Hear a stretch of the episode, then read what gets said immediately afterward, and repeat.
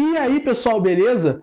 Tô eu aqui de novo, mais uma vez. Quarta-feira hoje, você deve estar se perguntando: hum, hoje tem aula de atualidades. Não! A gente está fazendo aqui uma semaninha cheia de aulas de história para você. A gente está dando uma focadinha em história do Brasil.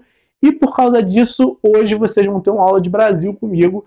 Vou falar sobre o quê? Vou falar sobre a União Ibérica e as invasões estrangeiras no território brasileiro, né? Decorrentes da União Ibérica. Seguinte, é, em 1578, um certo Dom Sebastião, rei de Portugal, foi para o Marrocos numa batalha, a Batalha de Alcácer Quibir, e essa batalha foi perdida pelos portugueses. Quando essa batalha foi perdida, é, Dom Sebastião sumiu, não retornou, ninguém sabe se ele morreu, ninguém sabe se ele quis ficar por lá. O que se sabe de fato é, Dom Sebastião não retorna. Só e qual é o grande problema que isso traz? Cara, Dom Sebastião tinha 24 anos. E por ter 24 anos, ele não tinha herdeiros, ele era muito novo, ele não tinha herdeiros. E por não ter herdeiros, acaba ocorrendo uma crise sucessória no trono português. Na época, o cardeal Dom Henrique, que era tio-avô dele, assume o trono, só que ele era muito velho, então em 1580 ele morre. O que acontece quando ele morre? É, se, aí, de fato, a crise sucessória se ela cresce muito e, é, vamos dizer assim, Felipe II, rei da Espanha, ele olha para Portugal e pensa: hum, eu quero assumir esse trono. Aí o que, que ele faz? Ele era neto de Dom Manuel I. Quem era Dom Manuel I? Dom Manuel I era o rei de Portugal, na época que Portugal, por exemplo, chegou às Índias, na época que Portugal descobriu o Brasil. Então, é, Filipe II fala: pô, eu sou, eu sou neto de Dom Manuel I, eu tenho direito a esse trono aí. E começa a, a, a crise da sucessão do trono. Só que, cara, Filipe II tinha todo o aparato do Estado espanhol. Então, por ter todo o aparato do Estado espanhol, ele consegue vencer os seus, os seus concorrentes, é, ele é, é, ameaça invadir o território português e com isso ele acaba obtendo o apoio da nobreza portuguesa. Então, em 1580, ele assume o trono português. Isso foi muito importante para a Espanha, porque a Espanha no século XVI está envolta em milhares de conflitos, né? E milhares, forcei, alguns conflitos. E esses conflitos eles são muito custosos para os corpos espanhóis. Então, é, é, a Espanha, através de, da, de ter a coroa portuguesa, consegue agora acesso ao tráfico de escravos. Porque se você lembrar do que eu falei na aula lá de, eu acho de expansão marítima, é, é, o Papa, em 1450, fala que tudo, todas as posses, tudo que Portugal estiver descobrindo, ele vai ter privilégio. E Portugal, basicamente, então, tem privilégio na costa africana inteira, que era de onde saíram os escravos. E o comércio de escravos era uma atividade muito, muito, muito lucrativa, como eu já falei para vocês.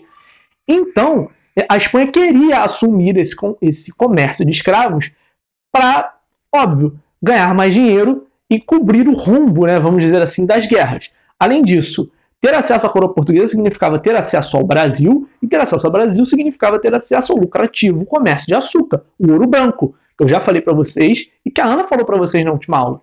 Então, é, e Dom Felipe II, que virou Dom Felipe I de Portugal, ele, ele vendo que ele teria essa vantagem, ele age com muito assim, cuidado e astúcia. Como assim, cuidado e astúcia? Ele mantém os privilégios da, da nobreza portuguesa, e principalmente da no, nobreza né, portuguesa no Brasil, dos comerciantes portugueses no Brasil. Como é que ele faz isso? Tem os acordos de Tomar, em 1581, que ele fala: ó, o comércio com o Brasil é privilégio de navios portugueses.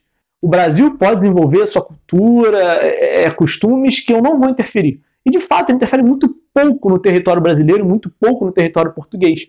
Ele estava visando em si ter as receitas e os lucros que dominar Portugal poderiam permitir para ele.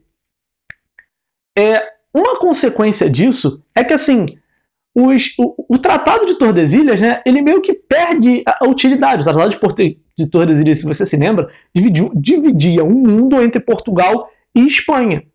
E a partir do momento que ele governa Portugal e Espanha, ele vira mais ou menos governador do mundo. A gente publicou isso nos posts do dia, tem pouco tempo. Se você está atento, você viu isso. É, é, é, Felipe II acaba se tornando rei do mundo, vamos dizer assim. E a partir de ser rei do mundo, ele, ele tem muitas posses. E ter muitas posses é muito, se torna muito difícil de controlar. Pensa assim, ter um território imenso é muito difícil de controlar hoje, 2020. Você imagina, cara, no século XVI, em 1580, era muito difícil conseguir é, é, é, cuidar de todas essas regiões é, minuciosamente. Então você acabava que você sofria perdas. O que acontece? Quando a Espanha passa a governar Portugal, automaticamente os inimigos espanhóis viram inimigos portugueses. Então, sabendo que eles têm uma ingerência bem menor ali no território brasileiro, né, eles interferem muito menos, é Inglaterra, França, Holanda, todos os países tentam invadir o Brasil. E de fato, a invasão holandesa é muito bem sucedida. E bom, isso faz com que a gente tenha um assunto para falar que se chama Brasil holandês. E eu já vou falar com vocês sobre ele. Ha! Vocês acharam que não ia me ver hoje? Achei errado. Otávio. Mentira, gente, amo vocês. Bom, hoje eu vim aqui continuar, né? O assunto que o Raí tá falando. Bom, se ele falou de União Ibérica, eu vou falar da consequência dessa União Ibérica, que foi a invasão holandesa aqui no Brasil, mais precisamente no Nordeste. É, essa primeira invasão foi em 1624. Eles invadiram a Bahia, mais precisamente Salvador. Por que Salvador, Ana? Bom, tem algumas questões em Salvador. Primeiro, Salvador era a, cap era a capital aqui da, da colônia, então você já desestabiliza o poder local. Segunda questão, Salvador era um lugar estratégico. Tinha, era onde saía a produção de, de açúcar é, e onde tinha fácil acesso às frotas, tanto espanholas que passavam por aqui pela costa, para poder seguir para a Europa cheia de ouro, cheia de prata, facilitando o saque, né? O saqueamento no geral. E também tinha os navios portugueses que passavam por aqui também, porque aqui era entreposto comercial, é, para poder também saquear é, as especiarias vindas da Índia. Outra questão também. É, após Salvador, facilitaria muito construir um uma possível expansão holandesa pra, tanto para as Américas quanto para a África, porque ficaria como um entreposto comercial. Só que em 1625, é, os colonos portugueses conseguem, com auxílio de uma frota espanhola, né, de, um, uma armada espanhola, conseguem expulsar os holandeses daqui. Só que os holandeses viram e falam: Bom, vocês acharam mesmo que a gente vai embora de vez? Vocês acham que o negócio do açúcar só vai ficar para vocês? Que o lucro só vai ficar para vocês? Não vai! E aí, o que, que eles fazem? Eles vão lá, eles se reorganizam, né? Criam a Companhia das Índias Ocidentais, que tem oriental e ocidental. A oriental é para questões é, voltadas para para Índia e para para África é, no geral, para Ásia em geral também, né? Porque a partir do momento que se tem a União Ibérica, é, esses entrepostos comerciais portugueses são meio que deixados de lado. Não tem a mesma segurança que tinha antes, quando estava somente na mão dos portugueses. E é, os holandeses eles acabam tomando, né, posse, ocupando esses entrepostos comerciais, é, fundando a Companhia das Índias Orientais. As ocidentais é, é voltada para a ocupação aqui é, do, da América em geral e do território brasileiro que eles estavam focando em, em obter. E aí, em 1630, eles invadem novamente aqui o Brasil. Só que focando não em Salvador, mas eles vão focar em Pernambuco. Pernambuco era a capitania mais próspera daqui do Brasil. E aí eles vão diretamente na fonte, que era a, o lugar onde tinha toda a produção de, de açúcar, plantio de cana. Então eles poderiam ver de perto essa produção e entender como ela funcionava. Eles é, ocuparam Olinda. Olinda virou a base militar deles e dali eles expandiram a ocupação. Eles derrotaram a resistência lusitana. É, e além disso, depois de derrotar a, a resistência lusitana, eles começaram a mandar a criar e mandar expedições para para queimar engenhos, roças, canaviais, para amedrontar os colonos. É, e dessa forma eles acabavam se impondo é, usando a força e não o diálogo. É, de 1630 a 1637 foi um período de grande conflito entre os lusitanos, que estavam aqui, os colonos, e os holandeses. E eles acab os holandeses acabaram tendo diversas vitórias. Eles, começaram, eles passaram a ocupar a, além de, de Pernambuco, a Paraíba, o Rio Grande do Norte, a ilha de Itamaracá, que ficava também ali pertinho de Pernambuco, é território hoje de Pernambuco, a região do Rio São Francisco e o atual Ceará. Os fazendeiros, quando. Os fazendeiros, né? Os senhores de engenho, quando foram vendo que isso foi acontecendo, eles foram fugindo para a Bahia, deixando os engenhos deles lá e fugindo para a Bahia. É, e aí, de 1637 a 1641, a gente tem um período de trégua nessa, nessa briga. Mas não foi tipo, ah, vamos viver em todos em paz. Foi tipo, a resistência ela estava desarticulada. Porque, mais uma vez, a União Ibérica é, não permitiu os colonos daqui receberem auxílios da, da coroa portuguesa, agora né, da coroa ibérica, é, sofrendo lá o desdém de estar aqui no Brasil, essa colônia aqui não interessava, porque a princípio não tinha ouro, então se não tem ouro não me interessa. É, e a resistência daqui estava totalmente desarticulada, não tinha armas, tinha tido muitas baixas. Então eles falaram, ok, o que, que vocês têm para oferecer pra gente? E aí, é, a Companhia das Índias, o, o Ocidentais, Ocidentais, manda pra cá o Maurício de Nassau para administrar agora essa porção do Nordeste que a Holanda tinha sob seu controle. E aí, dentro dessa administração, eles é focado, né, continuar expandindo territorialmente, então eles ocupam o Sergipe. Eles também conseguem territórios na África, que é Luanda e São Tomé, se eu não me engano. Deixa eu dar uma lidinha. É isso mesmo. E aí, agora que eles já estavam também no, no, no comércio do, do açúcar, dominando né, a parte do Brasil que tinha o comércio do açúcar. E também agora eles estavam dominando parte do comércio de escravos.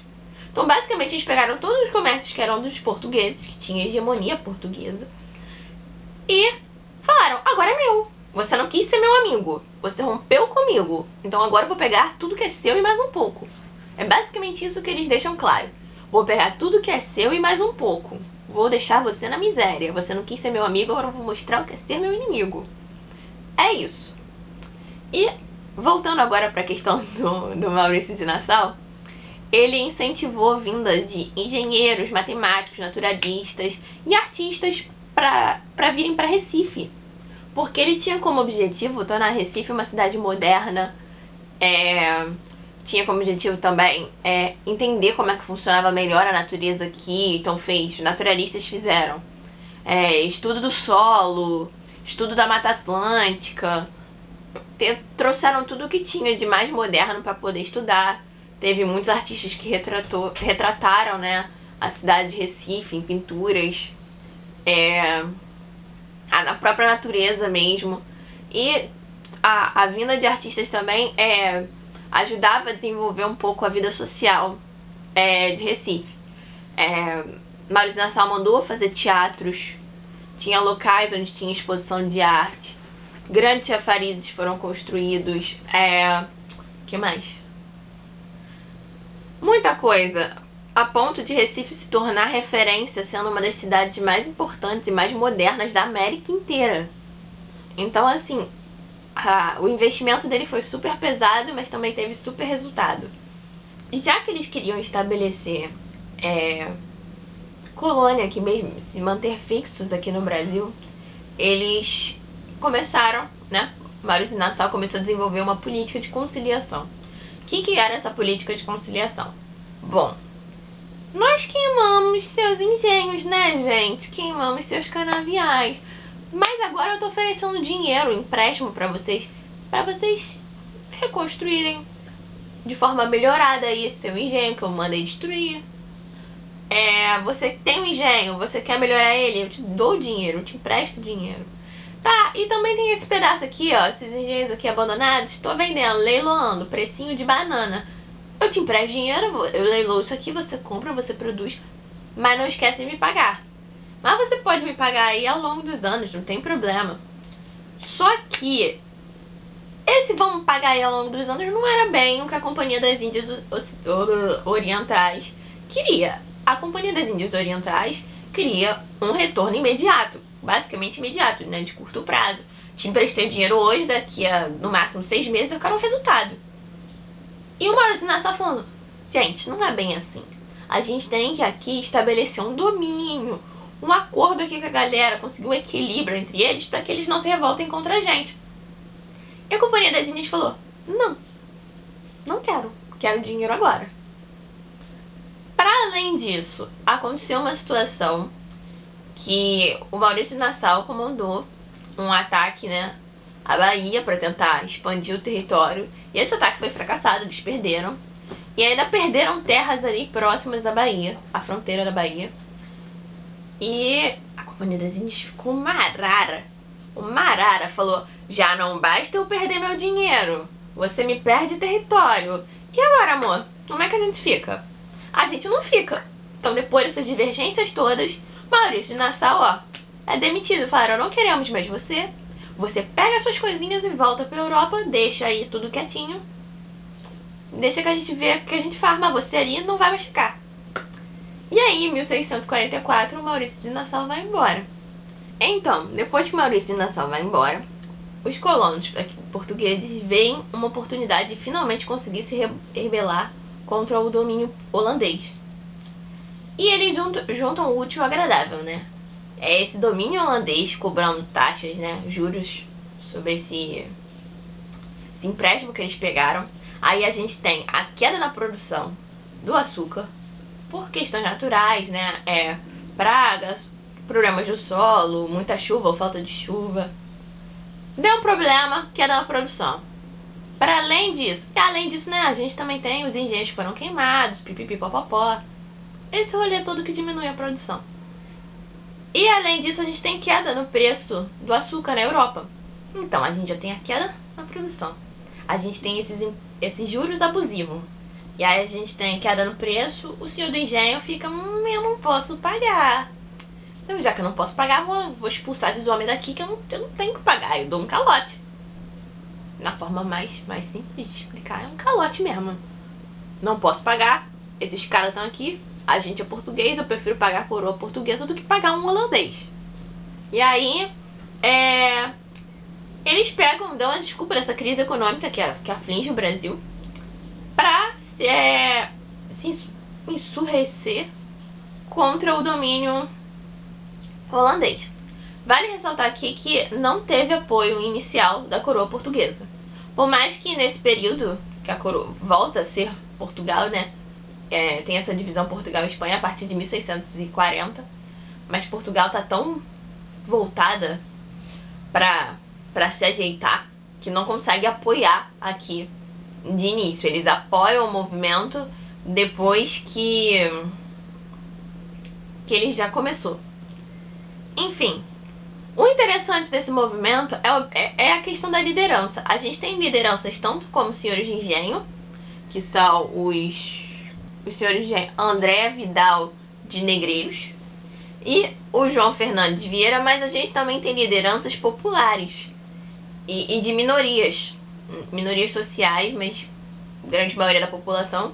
A gente tem o Felipe Camarão, que era indígena e estava também como líder do movimento. E a gente tem o Henrique Dias, que era negro, liderando o movimento também. Grande apoio popular.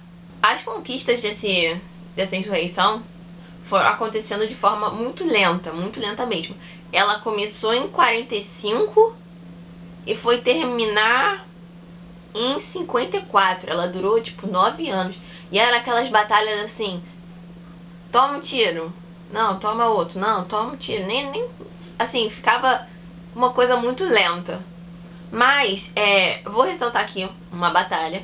Uma batalha não, né? Um conflito que fez total diferença, que conseguiu expulsar de vez os holandeses. Foi que quando colonos conseguiram contato né, com a coroa portuguesa e pediram uma frota de navios, né? Para cercar ali a cidade de Recife. Recife é uma cidade ou é um estado, Giovanni? É, eles conseguiram arquitetar um ataque junto com a coroa portuguesa, que a coroa portuguesa mandou uma frota que ficou na costa ali do Nordeste. E os colonos portugueses estavam por terra, então eles conseguiram cercar os holandeses e pedir rendição. Mas dizem que para além dessa situação de rendição, a coroa portuguesa pagou 63 toneladas de ouro, ou seja, meu Deus, isso é muito ouro, gente. Muito ouro. Eu só penso em La Casa de Papel, com aqueles, aquelas coisinhas de. aquelas barrinhas de ouro. Só penso nisso. Mas era muito mais que aquilo. Que eles pagaram de ouro os holandeses simplesmente deixarem o Brasil. E aí os holandeses falaram: Ah, meu amor, Tá bom, obrigada por esse dinheiro. A gente deixa o Brasil, mas não significa que a gente vai deixar você em paz. E aí, o que, que eles fazem? Os holandeses saem daqui, eles vão ocupar as Antilhas, ali a região do Caribe, e eles, depois de observarem esse tempo todo o processo de plantio e produção de açúcar, eles aplicam esse processo lá e passam agora a concorrer com o açúcar brasileiro. Aí o que, que eles fazem ainda? Eles abaixam o preço eles diminuem o preço. Por, pela desculpa de que o Caribe é mais próximo da Europa do que o, o Brasil. E aí, é, isso aumenta ainda a crise econômica que a gente está aqui. E aí a gente conhece isso como o declínio do açúcar, da, da economia açucareira aqui no Brasil. É isso, pessoal. Eu espero que vocês tenham gostado. Espero que vocês tenham visto que a Holanda é vingativa. É uma é uma galera vingativa. Eles não vão só se vingar de você, eles vão deixar você na miséria. Nessa época eles iam deixar você na miséria. Hoje acredito que os holandeses sejam muito legais. Mas a gente tem essa historinha aí de atrito de. A gente era amigo, viramos inimigos, eles deixaram a gente na miséria, né? Não na miséria, mas a gente em crise. Mas é isso, pessoal. Eu espero ver vocês na próxima aula. Beijinhos, espero que vocês tenham gostado da surpresa dessa aula aí em conjunto. E é isso. Beijinhos!